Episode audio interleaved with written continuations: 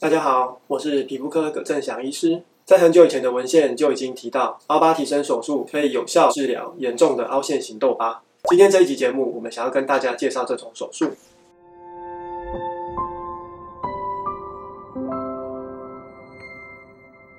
一直以来都有很多严重凹痘疤的患者过来寻求我们的治疗。我们发现呢，有许多患者都会跟我们反映，他们接受过很多种不同的治疗，比方说雷射或是其他种类的治疗。或许整体的肤况是有改善，可是他们总是会这样比给我们看：医生啊，你看脸上有这种特别严重的凹洞，这个、这个、这个，他可能会告诉我们说，脸上有一些特定的凹洞疤特别的严重。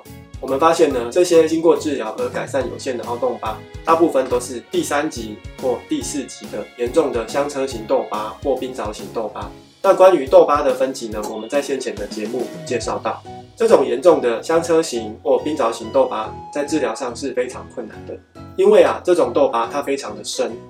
假设正常皮肤的表面在这里，凹疤的底部在这里，大家可以看它的落差有这么大。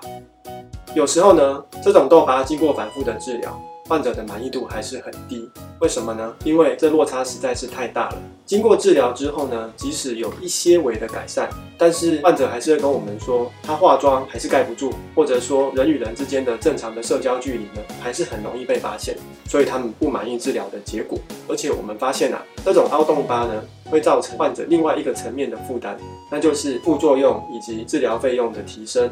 因为啊，他们对于这种凹洞疤的治疗是不满意的，他们必须要反复的接受治疗。我们看过的案例就可能有医生为了提升患者的满意度，就去进行强力的磨皮。那原本可能是这么小的深的凹洞疤，可是磨完之后却变这么大，它扩大了。虽然视觉上有变浅，但是凹洞变大，患者更不满意。而且磨皮本身也有副作用，包括恢复期很长，而且会有疼痛的问题。那另外一个副作用是，医生为了提升治疗的满意度，用很强力的镭射，在很短的时间之内密集的治疗，于是可能产生一些副作用，包括皮肤敏感或是肌肤泛红等等的副作用。另外，为了提升效果，一直治疗，在费用上也造成提升，于是造成了患者经济上的负担。说来说去，就是因为患者他并没有找到真正具有决定性疗效的治疗方式来改善这种严重的凹洞疤，他没有办法让落差呢有效减少，患者会去追求这种明确的改善。针对这种非常严重的凹洞疤呢，其实我们认为有两种决定性的治疗方式可以明确而有效的改善这些凹洞。第一个就是对凹洞进行填充，第二个是对凹洞进行手术的提升。凹洞的填充就是在凹洞的下方呢。我们进行材料的填补，来补充这些缺损的部位。那么这些材料可以是自己本身的组织，也可以是外来的药物。自己的组织包括真皮，像我们之前有做过真皮移植的介绍，或自己的脂肪。药物的话，可以施打聚左旋乳酸或是玻尿酸这些药物。